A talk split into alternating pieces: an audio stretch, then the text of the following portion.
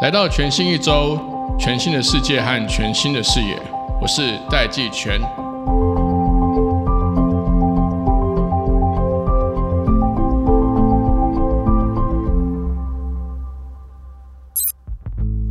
最近有几件事情吸引我们的注意，首先是美国的晶片禁令已经扩及中东了。那这个的目的呢，是要避免 AI 技术透过中东流向中国。美国这个动作呢，再度牵起这个敏感的地缘政治神经。那第二个呢，是华为新款的手机号称有这个五 G 的技术，他们是否可以真的突破美国的这个晶片技术封锁，发展出七纳米的这个晶片技术呢？同一个时间，台积电除了到美国亚利桑那州、日本的熊本、德国的这个德勒斯登等地设厂，却在欧洲遭到格罗方德扬言向欧盟提出异议，在美国则是受到美国工会的扬言抵制。台积电到底能够成功到这些世界各国去设厂？设厂之后会不会有技术外流的风险、人才出走的危机呢？而且与大家最切身相关的是，我们这些纯股族。到底要不要继续抱着台积电的股票？我们邀请到今年七月出版新书《晶片岛上的光芒》的作者林宏文来到这个节目现场。黄文兄呢是非常资深的科技记者，主跑科技、生技产业非常非常多年，曾经担任《金周刊》的副总编辑，《经济日报》的科技记者，长期关注产业发展、投资趋势、公司治理以及国家竞争力等议题。他将过去三十年的采访笔记集结而成的这本书。写的是关于台积电半导体和晶片站的第一手观察，让大家一起更深入的了解台积电这家公司。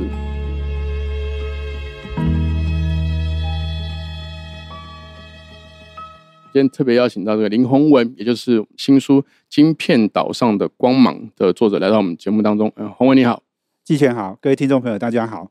直接切入正题，我想先请教宏文兄啊，就是说很多朋友呢，现在就是。所谓的这个投资族或纯股族啦，他们的首选就是二三三零台积电。我们现在在录音的这个时候呢，它的股价大概是五百五十块，不是最高的时候，可能在年初有一阵波动，有跌到比较低的时候，纯股或者是买台积电股票，却不一定很了解这间公司。那我想要先请您就您的观点啊，其实你书中也有提到这个问题，就是到底台积电还能红多久？当然，如果从国家角度来看，我们可能会说它的护国神山。它的两个角度嘛，一个是说它还能护国护多久，啊，第二个是说它还是神山，可以是是神山可以山多久？台积电还可以继续维持成长嘛？尤其现在这个中美之间的这个贸易战、科技战、这个晶片战都已经越演越烈，所以等一下我们还会再聊到，就是台积电之前的第二大客户华为，就瞬间它的营收贡献度就变成零嘛？那你觉得台积电还能够继续维持成长吗？为什么？好，张忠武先生在退休的时候，二零一八年之后，他有一次提到说，他觉得台积电还能红二十年。对，好，那如果从那时候算起，大约是到二零四零年那呃，我自己来看，我我其实我是认同的。我自己的看法是说，十年内绝对没有问题，因为你现在短期之间你看到的这些竞争对手，他事实上他们在追赶的脚步，事实上并不是那么的快。对。呃，这个上礼拜啊，张忠谋先生的在运动会里面，十四号的时候，哎，他在讲到对手哈，其实他已经不提三星了，对，哦，他提到的是 Intel，哦，那他不提三星，当然不表示三星不在威胁之中，但是你可以看到，就是说三星其实在不管是在这个新的制程里面，不管是呃这个三纳米或接下来两纳米，我们是常常看到很多讯号哈，都诶应该说很多消息啦，尤其是韩国媒体讲。都在讲台积电不好，三星不错哈。我最近真的听了很多哈，现在韩国也有很多爱国的记者，没错没错，很爱。那呃，但是你可以看到，就是说韩国在呃，我我觉得他们在量产的部分，其实还是陷入了一个瓶颈。嗯，哦，就是说呃，研发可能也许不错，可是制造要把它做到良率很好，然后又很稳定，而且大量生产没有问题。哦，这件事情三星没有做的那么好。是。那 Intel 其实也有一点类似哈，他们的。呃，研发也蛮强的，但是他们一样的，他们要回到制造本身，要大量制造。我觉得整个在竞争的情况里面，哈，台积电这一点是最强的，制造可以做到量很大，良率很好，而且又很稳定，然后客户愿意下单，信任你。好，这件事情台积电是做得好的。如果你从现在这样子大家的制程技术还有良率的演进来看，哈，你觉得十年内台积电？还是可以继续领先的。台湾的产业哈，很多的 signal 哈，对，那个 signal 当然你要看，你要去掌握哈。如果你还没有出大的问题，那它的领先是虽然杂音不断哦，我们说两岸原生体不住了，但是轻舟已过万重山。我觉得台积电在这一点上面，十年内没有问题，二十年，张忠谋先生有讲说，二十年、三十年之后，台湾的。半导体制造的竞争力没有那么强，他在讲的其实不是台积电而已，他讲的是台湾。对，哦，那台湾的整个的环境一样的。我我们现在在看，就是说上一辈的台积电人，他愿意十二点被扣起来去修机台。对，我们的下一代，现在的这一代可能已经不太能够接受了。在下一代，你叫他十二点去修机台，就根本就是不可能的事。那现在高中生去参观台积电啊？或是参观那个制程，比如说你要进去那个无尘室，是，然后穿那个无尘衣嘛。他们看完就是马上说，他们以后不要在这边工作。对，所以你看台积电七万多个员工，哈，很有趣哦。他有三万个员工是最近三年进来的，哦，也就是在过去的这几年，台积电每年都不是都投资三百多亿美金的资本支出吗？是。那所以他在过去这几年，他是大量雇佣新的员工。嗯，那更有趣的是什么？之前张忠谋先生也有讲到说，台积电的员工离职率是四帕到五帕，对，这个比例是很低的，比全世界都好。可是大家没有注意到一个数字，是一年内的台积电的员工离职率是超过十五帕。哇，也就是说，年轻人对这样的一个工作，老实讲，薪水很高，可是工作压力那么大，工作时间那么长，他们不见得能接受。这就是张忠谋在讲二三十年后这个情况，其实也很简单。过去张忠谋先生讲的，他在五零年代到七零年代，美国也有制造很强的那个阶段哦。那当然那时候也没有竞争对手啦，只有美国啦。哦，可是美国后来呢，它的制造是慢慢的就不行了，哈，就放给亚洲做了。没错，那他们转去做 IC 设计。错，所以，我我觉得张忠谋现在讲这件事，也另一个角度就是说，台湾呢制造，如果接下来三十年后有新的国家要崛起了，他们的年轻人更愿意十二点去修机台了。台湾不愿意的，那你的竞争力流失的时候，你怎么办？对你很可能就要往 IC 设计去走。就像美国现在 IC 设计是定规格的做产品，好是领先的，毛利率是高的。你不要工作时间那么长，那你又要创造价值，你只能去往这种更难的事情去做，更高附加价值的。其实第一点就是刚刚这洪文兄其实已经有提到，台积电基本上作为神山的角色，可能至少在十年内是没有太大问题的。可是刚刚讲的是说，其实已经看得到上市竞争力的，反而是台湾这个制造环境，包含这个人才的数量、人才的质量，或者甚至是这个土地啊、用电的成本，它都开始已经出现瓶颈跟这个上限了嘛。嗯，台积电到底是台湾公司还是美国公司啊？就是说，我们常常说到护国，护国，我们当然假设当然是中华民国台湾嘛。可是我们从它的这个股权结构、公司治理，甚至董事会的组成，光是它的股权结构。它就有接近八十 percent 是外资。那从你的观点来看，台积电到底算不算台湾公司？我的回答是，我觉得台积电当然是台湾公司，那它不能称为美国公司。第一个，刚刚就是刚刚讲的，就是说很多人说，哎，八成股份在外资手里面，那它怎么会是台湾公司？对，其实股东结构，如果你去分析哈，外资也不是只有美资。嗯，我想这个台积电的很多的这个股东哈，是全世界的。尤其是很多国家的主权基金，包括新加坡、包括北欧的丹麦啊等等，很多的这些国家，他们其实都投资。而且老实讲，现在很多资金哦，你也很难讲它是哪一国的。对，钱是钱是没有印上你的国家的，没有印国籍的啦。对，没有国籍的，这是第一个。那第二个当然是我觉得就是说很重要一个点啊，就是说你是不是扎根在这个土地里面。第一个当然包括你的你的人才是不是大量的雇佣在这里？是。第二个是研发是不是在扎根在这个地方？是。台积电很厉害的是说，它的从研发到制造，它是连成一体的。对。研发做出来，你要工厂要把它验证，你要工厂把它 run 到很顺，这件事情是台积电花最多时间的。那这些事情都在台湾做，所以我现在台积电有美国、日本、欧洲都布局了。对。可是呢，这些布局基本上，我觉得它是一个制造工厂的延伸而已。就是制造布局在那边，对他们常常讲，他们叫 copy exact，好，就是完全复制。好，就是美国即使很先进的四纳米的厂，它其实也是台积电已经乱到很顺的工厂，整个复制过去的。好，所以它基本上所有的研发基本上都是在台湾做的。所以我我从这一点去定义台积电是台湾公司。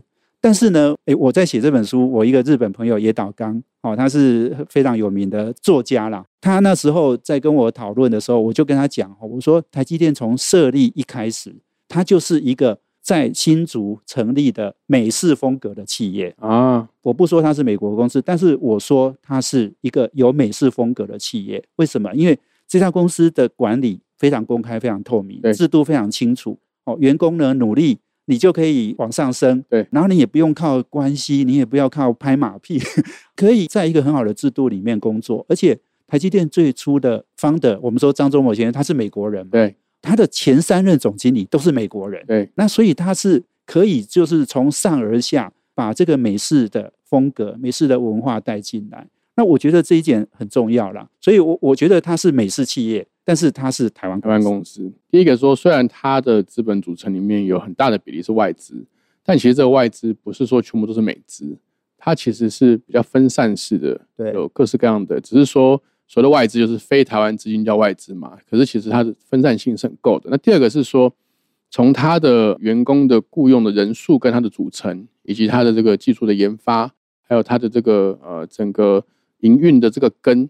都是很深深的扎在这个台湾嘛，所以从这些角度来看，就是它就是一个扎扎实实的台湾公司。再从第三个方面说，它的管理风格，还有这个创办人以及当时的这个经营的模式，因为包括客户啊等等的，它是一个美式风格很强的，不管是管理风格还是一个公司文化，都是很很像是一个美式的企业。对，虽然台积电的确是呃护国，它它是神山，它也是个护国神山。但是现在有越来越多的担忧啦，说现在是不是台积电在去台化？就是因为台积电去各个地方设厂嘛。但会不会在未来的这个几年内，不管是三到五年，甚至十年来看，台积电也许或台湾的整个半导体产业，应该要更往高附加价值的晶片设计走？那有没有可能在这个过程里面，台积电就真的就去台化，或者是说晶片制造？对，是不是就会往去台化的方向演变？我我觉得，呃，我们所谓的去台化，哈，如果你要讲，就是说负面的，就是说啊，台湾不重要了，这个不是事实。对，哦，台湾还是非常重要。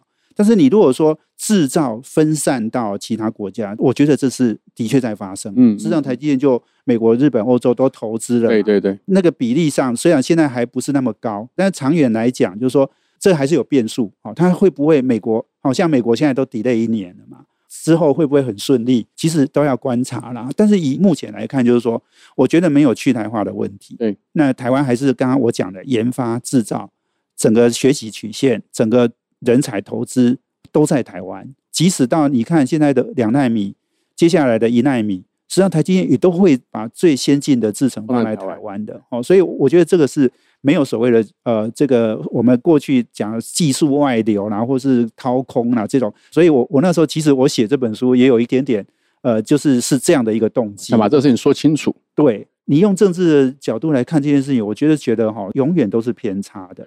那至于你说你的这些海外的投资哈，会不会被挖角？难免哈。那台积电其实过去有很强的这种保护技术，对，好，因为它事实上你知道，它跟中芯打过两次官司。就是营业秘密哦，然后这个侵权等等这些官司，那这两次它其实已经有拥有很丰富的经验，所以我们现在常常在讲啊，比如说三纳米好了，我们讲三纳米好像感觉是一个制程，其实它不是，它是它一个制程就一直有很多的新的世代啊，N 三 N 三一好，然后就下去就好一个好几个世代，光是三纳米就有很多不同的世代。那他他为什么要这样做？因为他。怕人家跟嘛，怕人家抄嘛，所以他做了一个之后呢，他很快第二个他就会再做一点改变。对，那所以你永远都追不上的，因为你如果要真的用靠抄的，你只能自己研发了。所以 Intel、三星也得自己研发。哦，那过去就是因为有中芯的经验嘛，中芯只给你完全照抄。对，哦，所以这这件事情，我觉得他们都有做这样的保护技术外流的机制，这样子。所以会不会是说，与其说台积电在去台化，不如说台积电只是更加国际化？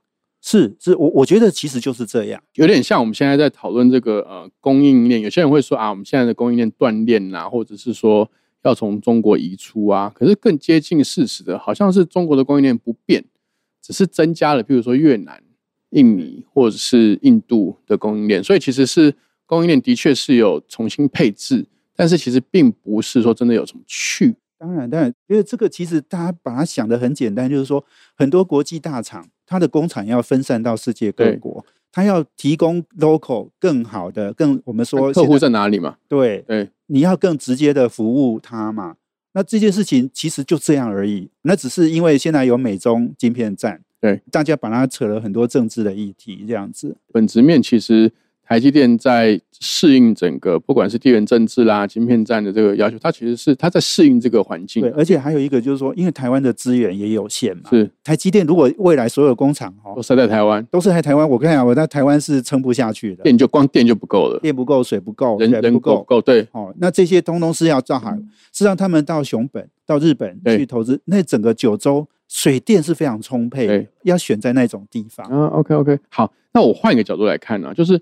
越来越少提到 Samsung 这个以前常常在提的 company。我还记得我更小的时候，其实我们心里面就觉得啊，希望台积电可以打败 Samsung。然后甚至那个时候还有一些呃策略上面不同的呃，韩国就是比较是财阀路线，但台湾可能就不太适合走财阀路线。我还记得大概可能是我在念大学的时候，这些讨论都还很热门。可是刚刚你也提到说，台积电现在其实反而最大的对手可能会是 Intel。那如果循的这个脉络，且在书中也有一篇是专门提到这个部分，是不是可以呃，请您跟我们听众朋友分享说，这是有可能的吗？就是说，因为美国打压日本半导体的历史会不会重演在台湾身上？那当年东芝发生了什么事情？那台积电又有什么样的区隔，或是它的优势，可以让台积电不会像东芝一样？是，我想谢谢季全问这个问题，这是很好问题，但我等一下要回答。我先讲你刚刚讲的。好。台湾跟三星哈，我事事实上我十一年前写的书就是三星的书。对，好，那当时就是说三星把台湾统统打败。对啊，你知道面板 LED、太阳能哈，当然但有一些是被中国拖累的啦。很很有趣，就是说，哎，十年后我写这本书是台积电把三星对没有完全打败，但是打的他也是很辛苦。对，我如果简单下一个结论就是说，我觉得台积电是赢在它的聚焦。它聚焦在晶圆代工。事实上，台积电张忠谋也是曾经世界先进的董事长啊，世界先进也做过低润吗？可是做的不好，他很快就收掉，他两千年就收了。嗯，他觉得我就是专注在我最厉害的那个逻辑 IC 上面。三星就是聚焦在记忆体嘛，对，他逻辑 IC 也是很晚才做，哎，做对，所以他现在追赶台积电追的很很辛苦，聚焦很重要。那问到这个东芝这件事情哈，我书里面写了一篇一样的，就是我刚刚讲的，就是这又是有一些这个政治名嘴在讲这件事。对，那我觉得这件事完全是不同的，就是你现在要把美中的对抗对比美日的对抗，三十年前的那种美日的对抗，你去看，就是说美国现在是打中国，又不是打台湾，台湾是美国供应链的一环。对。台湾的这个台积电好了，它的六成多的客户都是美商公司。美国如果打台湾哈，那就是拿石头砸自己的脚。嗯，你的 NVIDIA、你的 Apple、你的 AMD、高通，你的生产都是台湾台积电帮你生产，对，设计制造。那那你打它对你有什么好处？因为台积电是你好我才好啊。没错，没错。台湾的半导体的发展是跟日本、韩国、中国是不一样的。我们不是一个。所谓的台湾崛起，然后把别人打败的概念。当年日本起来，把美国打得很惨啊。对，韩国起来把日本打败啦。中国起来又想要取代全世界。对对。但是台湾不是啊，台湾就是代工嘛，我们就是供应链的一环啊。你 Apple 做得好，是要台积电帮他做得好嘛？一样的，红海帮他做得好，哦，那他才能好。对，那这个是你我是你我是利益共同互补的，跟上下游的关系。对，所以我我觉得说，美国当然。打日本哇，是用广场协议要求他汇率大升，对，哦，然后用百分之百的税去磕他，当然是很惨嘛。对，可是你现在对台积电有这样吗？对，所以你你说怎么台积电怎么会变成下一个东芝呢？这就哈是很能扯的。嗯嗯，很多人相信呢，我到处都有人问我这件事，我说不是嘛，完全不一样嘛。听众朋友想知道更多细节呢，就去看这个洪文兄的书，因为写的更详尽。那。我再换个角度讲，但台积电还是像它现在在这个国际化的这个过程中，看起来还是有碰到一些挑战或者阻力的。譬如说，台积电现在开始在呃日本设厂，在美国设厂，在德国、在欧洲设厂，它在用人或者是在这个企业文化上面，甚至是当地会有一些呃反弹，或者它的竞争对手可能透过这个垄断啊，或者是一些一些法律的机制去做一些抵抗或抵制的这个动作。他要怎么去克服呃这样子的一些难题或挑战？对，没错，我们最近有听这个很利基店的董事长黄崇仁他说哈，熊本啊、九州啊的交通哦，比比竹北还乱。哎呀，对对对 对对房价涨啊，等等，对，那我我觉得哈、所有的投资去一个地方，它一定有正面有负面。是那负面当然就刚刚讲的，就是啊，房地产飙升、塞车、高薪、排挤哈、当地怎么样？但正面的会更多。没错哦我相信房地产标哈、开心的人比不开心的人多。对对对，对整个繁荣当地的经济一定是有帮助的。而且刚刚讲台积电一去哈，诶，那个供应链有多少人要跟着去？那个造成的当然是很多的生意的机会，然后经济的发展，然后更重要的当然就是产业的发展。那尤其是你说日本、德国好了，这两个厂基本上就是他们汽车产业非常需要的 IC 嘛。是那大家知道电动车的竞争，全世界现在中国也崛起啦，它影响到很多国家嘛，尤其是这些先进的汽车大国，日本、德国，他们真的是差了蛋，对不对？对。那他们需要什么？他们需要更好的半导体的供应链来支持他们。这汽车是他们出口最大的产业。这我们都知道，过去几年的疫情就是造成很多汽车没办法出口啊，这个是关键的，这个是重中之重的投资。你如果去讲负面的，我觉得现在有很多人都随便可以讲啦、你可以讲负面一个什么？我看到的是整个国家的发展，日本、德国政府会做这种决定，会投资那么多钱，补贴台积那么多钱。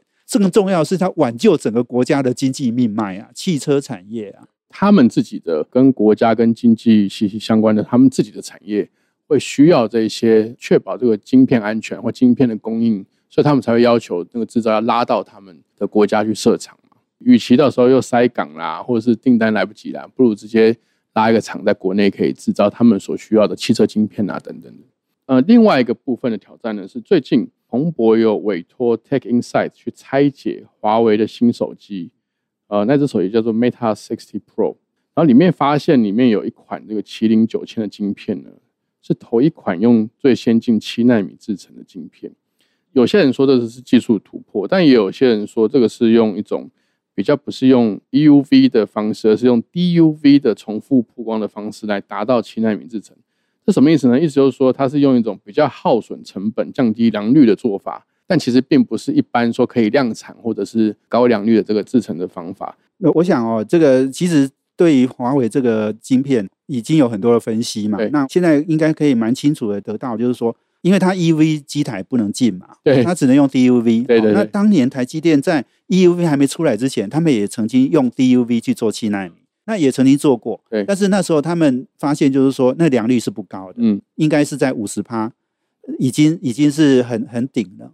那所以事实上，林本坚先生他事实上也对针对这件事情，他也提过，他判断中芯用 DUV 机台去做到七纳米，基本上良率是五十趴而已。嗯，所以如果是这样的话呢，他这样子是不容易获利的，这个是会赔钱的。当然，他可能还可以想办法降低成本，然后，但是这个是不容易的。从这一点来看，就是说哈，他还是把那个 DUV 的机台，因为他现在也只能获得这个就是机台嘛，他用这个机台去颠颠到极限，这样哈。那我觉得，其实老实讲，你说他是不是技术主播？我觉得你必须给他肯定啊。对了，对，哎，但是问题就是说，接下来华为要继续在做，现在有六十，之后还有七十嘛，哈，他很可能他的制程技术如果没有进展，哦，然后而且还是良率还是这样的话，诶其实中心是做越多是赔越多、哦，商业逻辑上是不。但是商业逻辑不通，但是你又回归到整个中国哈、发展产业的思维，他基本上没关系，赔钱就赔，我们就是要做。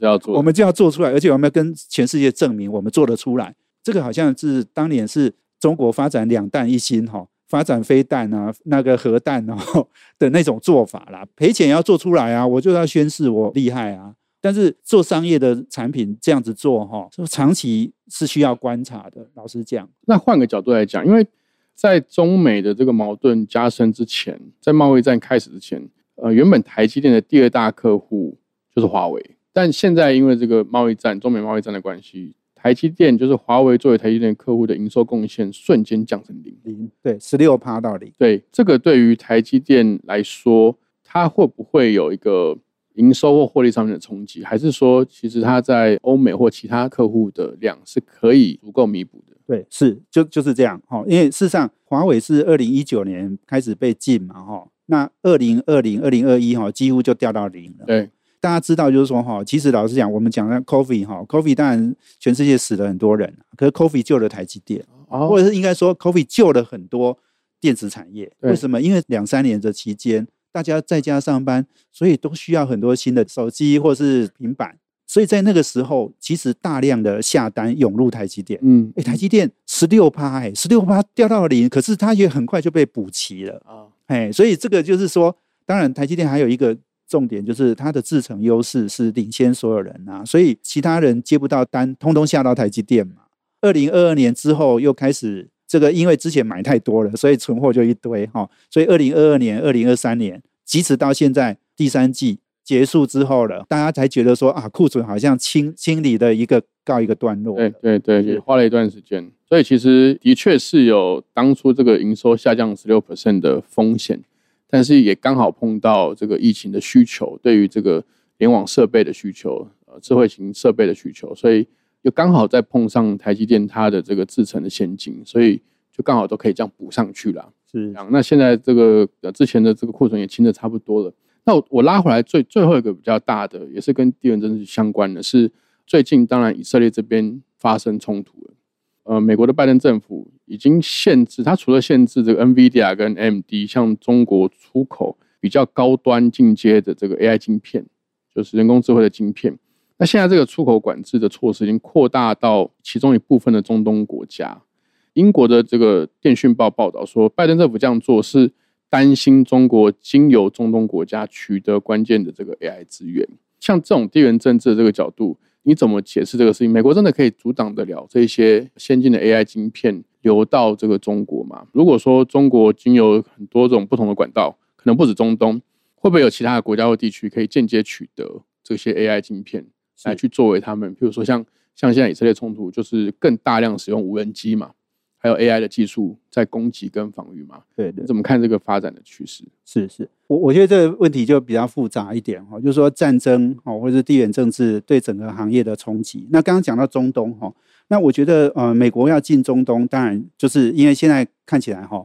中东跟中国的关系越来越好，越来越好，对啊，其实很有趣啊。俄罗斯跟那个乌克兰的战争，哎，好像背后都是代理人战争嘛，就是美国跟中国嘛。哎，这次以色列跟以巴的冲突，好像也是这样。你刚才讲说中国有没有可能透过中东去取得？实际上，它不止透过中东，它透过很多的地方都在收集，或者是它要取得这些的晶片。事实上，真的现在是已经是两个国家在打仗了啦。没有真的炮弹飞来飞去，可是所有的事情都跟战争没有两样。你要抢我的技术，我就要挖你的人，对，挖你的人来帮我做事，就是想办法用各种不同的方式。所以美国会进，但是能不能进到很彻底不容易。哦，就像我们常常也在讲，很多那个他不是进 NVIDIA 跟 AMD 的这种先进芯片嘛？可事实上，中国能不能取得？哈，透过代理，好像还是拿得到。对啊，他可能还是可以取得一部分。对，当然这些公司也要冒着风险。更重要是，刚刚在讲，就是说以色列的战争，哈，如果说会对整个行业发生什么冲击，哈，其实那一天，Morris 也有人问到他。运动会的时候，哎，对对对，那那他是说影响不大。嗯，我自己觉得就是说看的是比较长远的，哈，就是说因为战争带来的是比较更广泛的冲击。那你刚刚讲那个军工的 IC，对，军工的 IC 其实不需要太先进的制程，嗯嗯嗯，哦，所以其实老实讲，大陆有一些晶圆厂都能够做这些。你刚刚讲无人机的 IC 不用用到什么三纳米、五纳米，做高阶，对，几微米可能都可以，可以啊，哎，因为反正没关系啦，因为因为军事用的哈，做大颗一点、贵一点也没关系啊，反正真的战争的时候它就会要买了，对对对对 啊，那所以它其实分两个角度啦，一个角度是说。军工的部分其实还好，反正他们自己也可以做。那反而比较先进的这些呃 AI 晶片，反而是要去防堵他们 AI 发展、人工智慧发展。是，因因为现在的战争不是只有真的热战嘛？对，现在的冷战跟过去的美苏的那时候的冷战战又不一样。现在是科技战。对，哦，啊，科技战是什么？是 AI，是人工智能，也许是电动车的自驾，哦，是这些资讯战，这是这些软体战，这些战争它其实要成立。都是要靠半导体，为什么半导体现在这么重要？哦，大家在争夺的是这一块。你刚刚讲我们 AI 晶片禁止它到中国，禁止它到中东，这个其实就是战略上你需要从源头去管制。我们说生成式的 AI 现在很重要嘛，但是它需要更快速、高速运算的电脑，那个算力非常重要。那你你没有半导体，你就没有算力。哦，所以你只要从源头去进它这些事，它也许它一样可以透过很多管道去取得啦。但是它要整个大的发展不容易啦。是我如果从整个看的话，我觉得美国打中国哈，其实是很多的措施都是有效的。嗯，但是中国会想办法去解决。中国其实现在最关键的就是它的设备能不能做得出来。你要观察的是这一点，设备做得出来，制程就往可以往前推进。那当然，它还有很多材料什么，它也都。很多需要发展的，但是设备是很关键。是好，最后一个部分是说，比较不是在科技业或半导体业的听众朋友，也值得来看您的这本新书嘛，《晶片岛上的光芒》。你有没有其他书中你觉得有趣的地方，可以跟我们听众朋友分享一下？我讲两个例子好了。第一个就是说，呃，我我大概在二十几年前去台积电采访哦，那每个公司都会有那种来客登记簿嘛，对，他设计一个小铁夹哈。让你看不到之前有谁来过，对你只有登记你自己的名字啊、电话啊、跟身份证字号等等，你看不到前面的。二十年前，二十几年前就这样。我在《经济日报》的时候就这样。嗯，我那时候就很好奇，问他为什么啊？他说：“你怎么会需要让他看到以前的人的资料？而且那些资料还有手机，还有身份证字号，你需要吗？”失明啊，对。那我那时候在《经济日报》，我想看看《工商时报》记者有没有来过。哎，结果你那时候二十几年前呢？年前对啊，台湾那时候也没有所谓的什么资料什么线上登录啦什么。对对，我我们对那个资料的管制是很松的。可是那时候他就想到这个了，所以我说他从制造业去做到服务业这样的一个心态，跟服务客户的心态，我觉得这是很多企业哈做不到。他走得很前面，哦，这是一件事。第二个事情，我说开会，他们的开会哈，我我特别写的一篇是讲开会。台积电的开会很有趣哦，他要你一分钟讲完你的结论，老板觉得好就让你继续讲，讲不好就不用讲了。那为什么要一个一分钟的结论？因为很简单，我们写论文不是也都要有一个摘要吗？对，目的是什么？几年的研究，我的重点是要解决什么问题，提供什么样的新的见解？因为我要一一分钟让你看，我们看论文也会先看摘要嘛。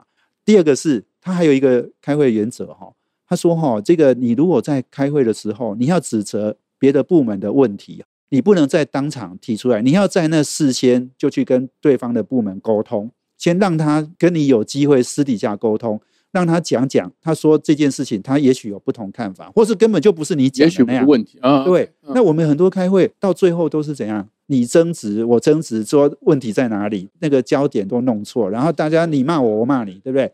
哎，我们每天所有公司所有人都在开会，我们有开会的原则吗？我们有开会的这些基本的概念吗？嗯，那我觉得这些都是非常珍贵的，所有的公司都用得到的。